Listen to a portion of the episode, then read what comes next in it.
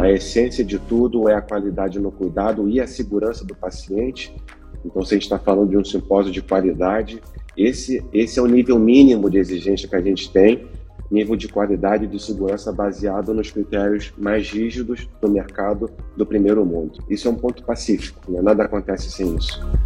Bem-vindos! O podcast do quarto Simpósio de Qualidade e Segurança do Paciente da Rede Dor conversa hoje com o Dr. Otávio Santos, gerente médico da Diretoria de Serviços Externos da Rede Dor.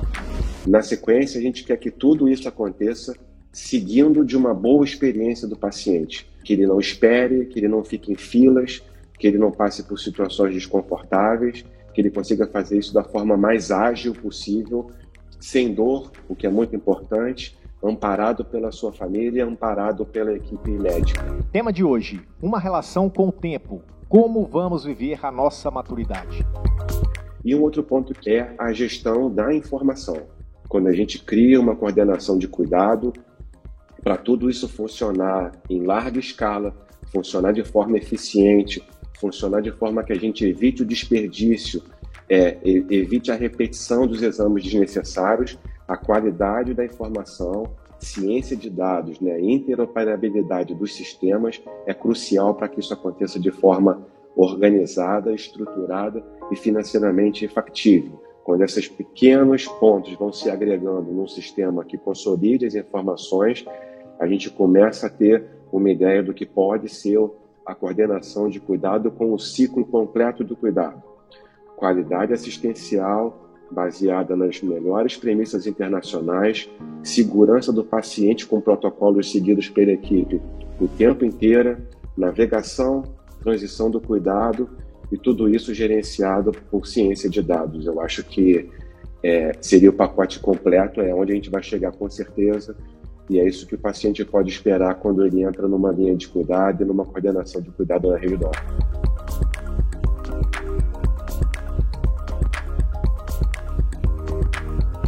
quem é Otávio Santos, o nosso convidado de hoje? Médico, especialista em cardiologia pela Sociedade Brasileira de Cardiologia, possui MBA em Gestão Empresarial pela Fundação Getúlio Vargas, Post-MBA em Gestão em Saúde e é gerente médico da Diretoria de Serviços Externos da Rede DOR.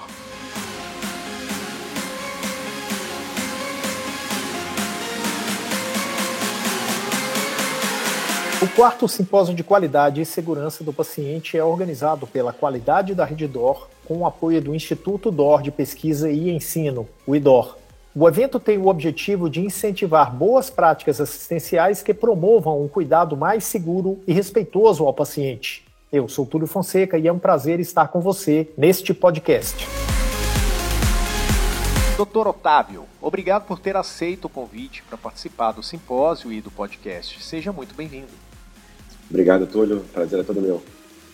Bom, eu começo perguntando o seguinte: é possível programar um cuidado seguro ao longo da vida? Como é que a gente faz isso? É totalmente possível, Túlio. Complexo, mas absolutamente possível. É, esse é um dos motivos principais pelos quais a gente está desenvolvendo esse projeto de coordenação de cuidado. E para isso ter resultado, efetivamente a gente precisa acompanhar esse paciente por todos os ambientes nos quais ele circula e por todas as fases da vida desse paciente. Então, é, desde o ambiente hospitalar até o ambiente ambulatorial, começando pela prevenção, é, toda a transição de cuidado desse paciente é uma peça-chave nessa coordenação de cuidado efetiva. Quando ele chega no ambulatório, os médicos e a equipe multidisciplinar precisam saber quem é esse paciente, quais são as doenças que esse paciente tem, qual medicação ele usa, qual é o contexto familiar e social desse paciente, também são cruciais para a gente poder definir um plano terapêutico adequado para esse paciente. Quando ele chega no ambiente hospitalar, vale a mesma coisa para a equipe assistencial que recebe esse paciente, há quanto tempo ele acompanha no ambulatório conosco, quais são os médicos que acompanham ele, quais são as especialidades que o acompanham também, que tipo de medicação ele toma, que efeitos colaterais ele já teve. Então, é, é um sistema absolutamente complexo, mas é totalmente possível fazer esse cuidado que você sugeriu, essa sua dúvida, desde que esse paciente seja acompanhado por uma equipe multidisciplinar, desde que ele seja acompanhado em todas as etapas da sua vida e desde que ele seja acompanhado em todas as portas do sistema de saúde, que essa transição seja feita de uma forma satisfatória, serena e com qualidade de informação. Eu acho que, resumidamente, seria esse o objetivo principal.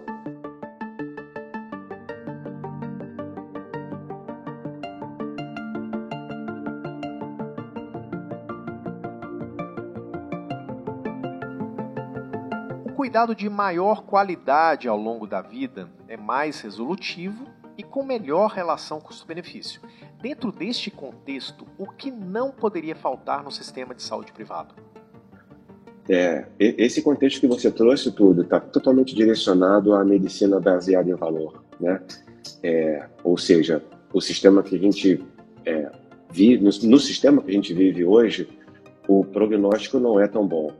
Então, para que isso aconteça de forma é, efetiva, de forma custo-eficiente, porque afinal o sistema privado de saúde é privado, então precisa dar resultado financeiro, a gente precisa associar é, três visões e três grupos de indicadores muito relevantes, que são os indicadores de qualidade assistencial, de qualidade percebida pelo cliente e de retorno financeiro. Né? Isso resume bem a sua pergunta. O que a gente quer com isso? É, esse paciente precisa ter um resultado assistencial, no mínimo, igual à literatura internacional dos melhores centros de referência. Ponto. Né? Isso é básico, ninguém entra no hospital pensando em alguma coisa diferente disso.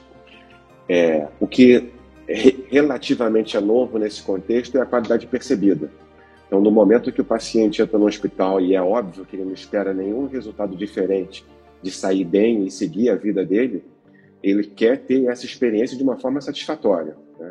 Até pouco tempo atrás, é, não tanto tempo assim, o sistema de saúde achava que a obrigação era cuidar da doença e ponto final. É, isso não é mais uma verdade, né? Cuidar da doença é uma obrigação, mas a prevenção também é uma coisa muito importante. De forma, de que forma esse paciente sai depois que ele tem a doença dele resolvida ou remediada, é, de alguma forma, é muito relevante porque ele quer voltar para as atividades dele ou ele quer restabelecer atividades que ele não realizava antes. Então, isso faz total sentido com a questão da qualidade percebida e juntando a qualidade assistencial com a qualidade percebida, o sistema de saúde precisa dar lucro. O sistema de saúde privado precisa dar lucro, faz parte do jogo. Então, juntando esses três pilares, a gente é, chega na questão da medicina baseada em valor, que, que de uma forma bastante resumida seria é, fazer o melhor possível com o recurso que eu tenho, tendo o melhor desfecho para o paciente, com a melhor experiência possível.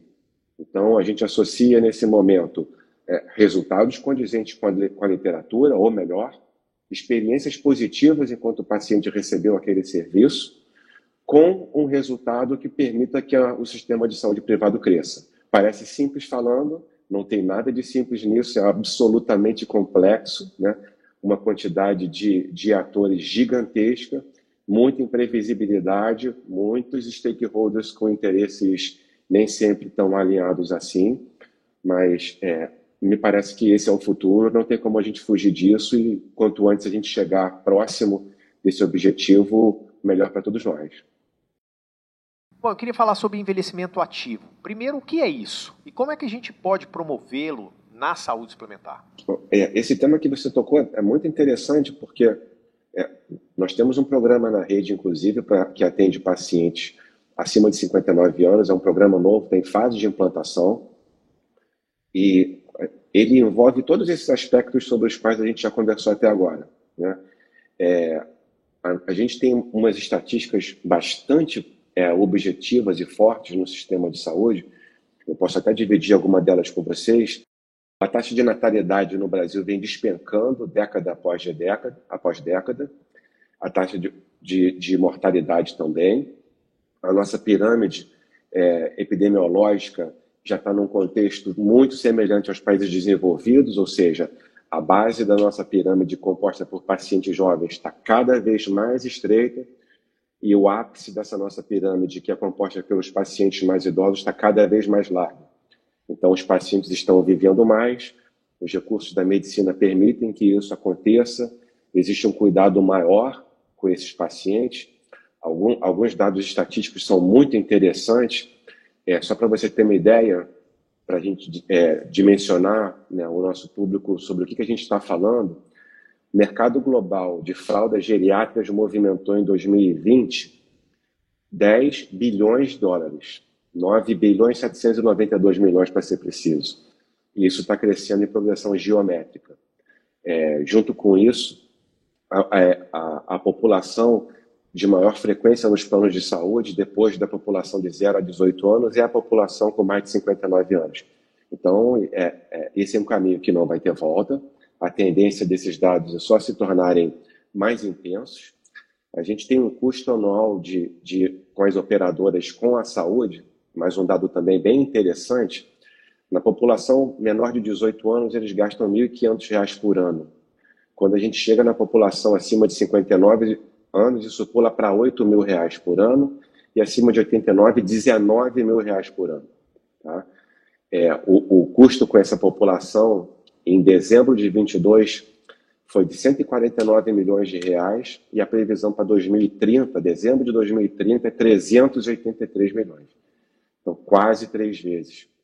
Então, é, quando a gente fala, a gente, aí a gente remete essa sua pergunta do cuidado do paciente mais idoso, do autocuidado e da qualidade de vida, é, o que a gente quer dizer com isso é que não basta cuidar da doença, não basta controlar a doença. A gente precisa imputar nessa questão da saúde, efetivamente a promoção de saúde. Né?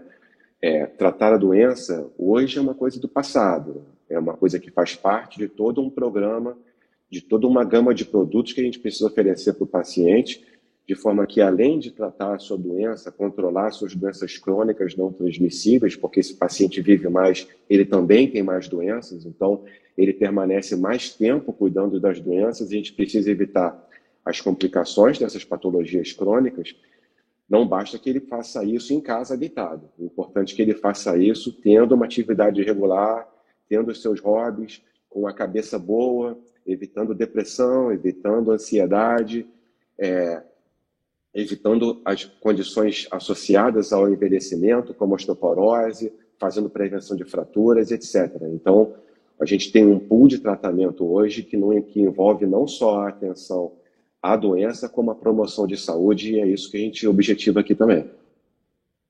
E isso é o que a gente chama de integralidade no cuidado?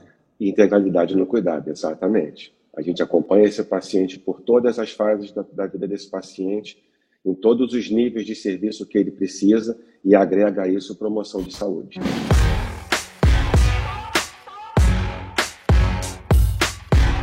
Qual a responsabilidade dos gestores quando o assunto é a promoção da integralidade do cuidado?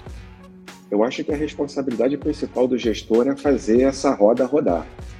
É, nós temos muitos nichos isolados na medicina e no cuidado hoje. É, temos centros de referência para todas as especialidades, temos ambulatórios, temos centro cirúrgico, temos é, o, o, o, sistema de apoio ao diagnóstico e tratamento, né, que são os exames super avançados, de última tecnologia. É, a questão principal é unir todas essas pontas da saúde suplementar, das opções de tratamento para esses pacientes, num fluxo que seja um fluxo intuitivo, que seja um fluxo fácil, né? E aí eu volto um pouquinho na pergunta anterior, porque tem total relação. É, esse paciente, principalmente de mais, um pouco mais de idade, precisa ter facilidade no acesso ele precisa ir no hospital uma vez só e resolver a sua vida, fazer os seus exames, ter a sua consulta. Não pode sair do ambulatório, do consultório e ter o exame marcado para daqui a três semanas e ficar perdido, isso ficar na conta do paciente ou da família. Então, toda essa integralidade, essa integração, interposição de serviço depende é, de um, da ação do gestor e hoje a gente está com um foco bastante grande no profissional navegador, que normalmente é um profissional de enfermagem, e esse, e esse profissional navegador, quando a gente fala de linha de cuidado, de coordenação de cuidado, de transição do cuidado, esse profissional é peça-chave para juntar essas engrenagens, criar facilidade para esse paciente, para que ele possa é, utilizar o tempo dele com coisas que vão promover a saúde física e mental até o, até o final da vida dele.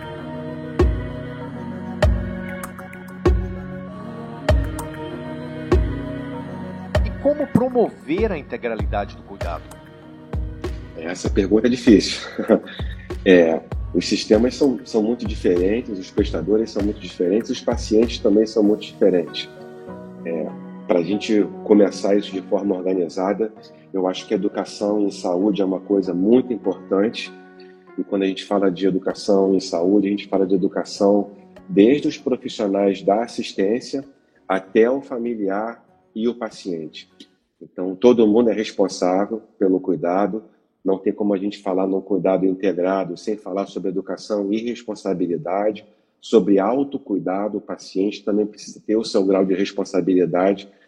A gente precisa equilibrar a diferença de informação que existe hoje entre os profissionais de saúde e entre o paciente e seus familiares.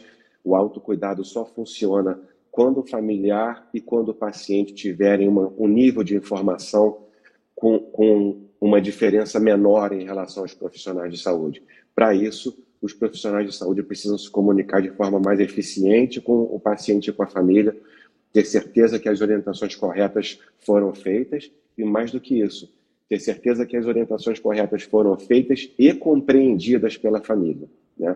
Quando a gente fala nessa faixa etária, um pouquinho mais avançada, a gente sabe que a prevalência de, de, de patologias neurológicas é elevada, existe um grau alto de demência, síndrome de esquecimento, então só falar não é suficiente. É muito importante falar e ter certeza que a informação foi absorvida, porque senão o sistema se perde.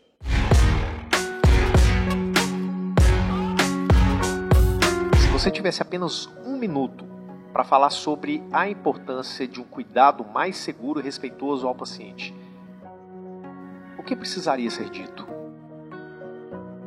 O que não pode deixar de ser dito é que quando esses projetos começam e se transformam efetivamente em programa, é, uma coisa que nunca pode faltar, que eu tenho certeza que não falta dentro da rede, é a atenção exclusiva e acolhedora. Né?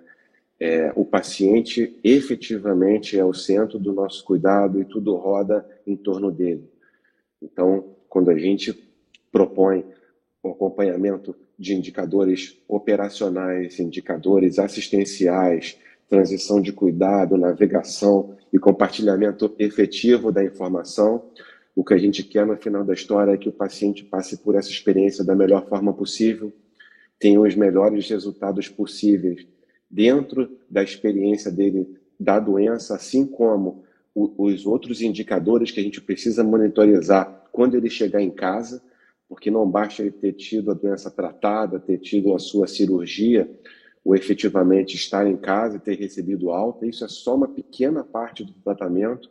A segunda parte do tratamento, perdão, é como ele vai voltar para casa, em que condições ele está e quando ele vai poder ter uma vida próxima, a mais próxima possível ou semelhante à vida que ele tinha antes dessa internação. É claro que nem todas as condições é, permitem que isso aconteça, e aí a educação de equipe de saúde, de paciente, é crucial para deixar claras as expectativas, mas sempre que for possível, esse paciente precisa voltar a trabalhar, precisa exercer suas funções, os seus hobbies, ele precisa se sentir útil e produtivo na sociedade de novo, e eu acho que eu acho, acho que esse é o, o recado mais importante que a gente pode deixar.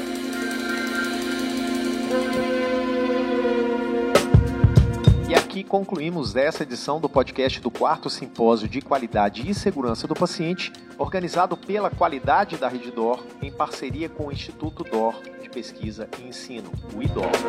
Doutor Otávio, muito obrigado por participar e conversar conosco hoje. Foi um prazer todo imenso participar do podcast, participar também da, do seminário de qualidade, vai ser um orgulho muito grande. E a gente deixa o recado para pro nosso, os nossos ouvintes que é, podem ter certeza que esse produto é muito vencedor, é muito interessante para os pacientes e que esse é um caminho sem volta. A gente está só começando um projeto gigante para dar muitos frutos para todos os envolvidos, começando pelos pacientes, pelos prestadores de serviço, pelas operadoras de saúde, porque é, esse projeto vingando é, um, é, uma típica relação onde todos vão ganhar.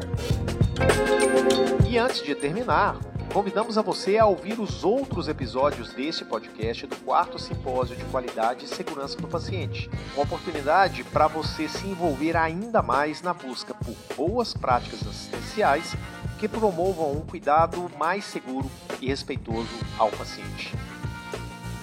Quer saber mais sobre o Instituto DOR?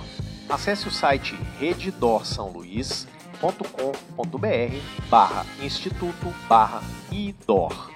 Gente, Luiz é escrito com Z, ok? Lá no site você vai encontrar links para seguir o IDOR no YouTube, no Instagram, no Facebook, no Twitter e no LinkedIn. Até a próxima!